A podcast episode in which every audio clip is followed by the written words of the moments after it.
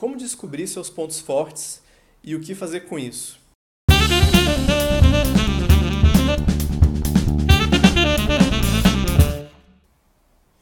Há um tempo atrás eu fiz um exercício muito simples que trouxe vários insights, várias lições sobre gestão e por isso eu resolvi compartilhar alguns, alguns desses aprendizados aqui com você. É muito simples, eu recomendo, eu realmente recomendo que você faça exercício porque ele é bem bacana, ele, ele traz um aprendizado, um autoconhecimento bacana. Basta você pedir para algum conhecido, que você tenha contato, um colega de trabalho, amigos, parentes, para eles contarem histórias suas de quando você estava no seu melhor. Pode ser tipo uma festa que você botou todo mundo para conversar, um projeto que você cuidou dos mínimos detalhes, que fez tudo com altíssima qualidade, enfim. E assim por diante.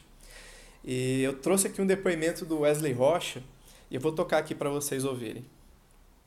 Vamos lá, brother. Primeira história de muitas. É, na minha memória, uma parada que eu achei muito massa que ocorreu foi quando ele deu chilique lá na, na CIA, sacou? É, por algum problema com o contrato em si. E eu acabei achando que era alguma coisa com, com a equipe e tal. E, e isso foi foda porque eu sempre fui um cara meio brincalhão, palhaço, e aquilo me deixou meio para baixo. Aí você veio e falou que, cara, para que eu não deixasse de ser esse cara que eu sou, porque isso é que ajudava a manter o clima descontraído dos projetos, da empresa.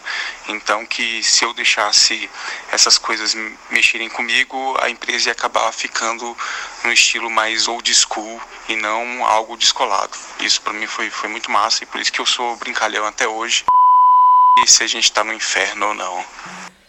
Então, Wesley realmente era uma figura, é muito bom trabalhar com, com ele, assim, porque justamente ele traz esse, esse espírito brincalhão dele, esse jeitão. Ele é bem carinhoso, é bem bacana. É, era difícil a pessoa entrar na empresa e não ter algum contato com ele, ou seja, tomando um susto, seja é, ele fazendo alguma brincadeira, fazendo peitinho, alguma parada dessa. E era bom isso propagar justamente por causa disso, assim, isso era um ponto forte dele. E reforçando um ponto forte, é, isso serve para ele para qualquer um. A gente pode melhorar nossa performance nisso em dezenas de vezes. E o que ele fazia é que assim, as pessoas eram motivadas e gostavam de trabalhar na equipe dele, os clientes gostavam dele. Então isso era um ponto bom para a gente reforçar.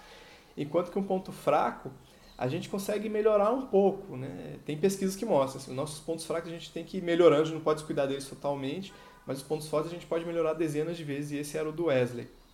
É, essa história aconteceu, é, então eu estava reforçando um ponto forte dele, mas isso foi intuitivo, eu não tinha esse estudo antes. É, isso aconteceu, eu aprendi com meu pai isso. É, uma vez eu estava viajando de avião com meu pai, numa viagem longa, eu tenho uma dificuldade tremenda de dormir sentado no avião. Então, eu, lá pelas tantas, eu sentei no, no chão, assim, entre a poltrona e, e, e, a poltrona da frente, né, a nossa da frente no chão. E ele achou graça, ele falou para nunca deixar de ser moleque, moleque do jeito que eu era. E tem um filósofo que é o Mário Sérgio Cortella, ele fala que o, o, o contrário de seriedade não é diversão, é descompromisso. E a gente pode ter um ambiente divertido e ser comprometido, e a gente era isso. Faz o exercício, é, vai ser bem bacana para você. Eu vou trazer outras, outros, outros depoimentos aqui, outras lições de gestão que eu aprendi com isso. A primeira é essa. Tá ok? Um grande abraço e até o próximo vídeo.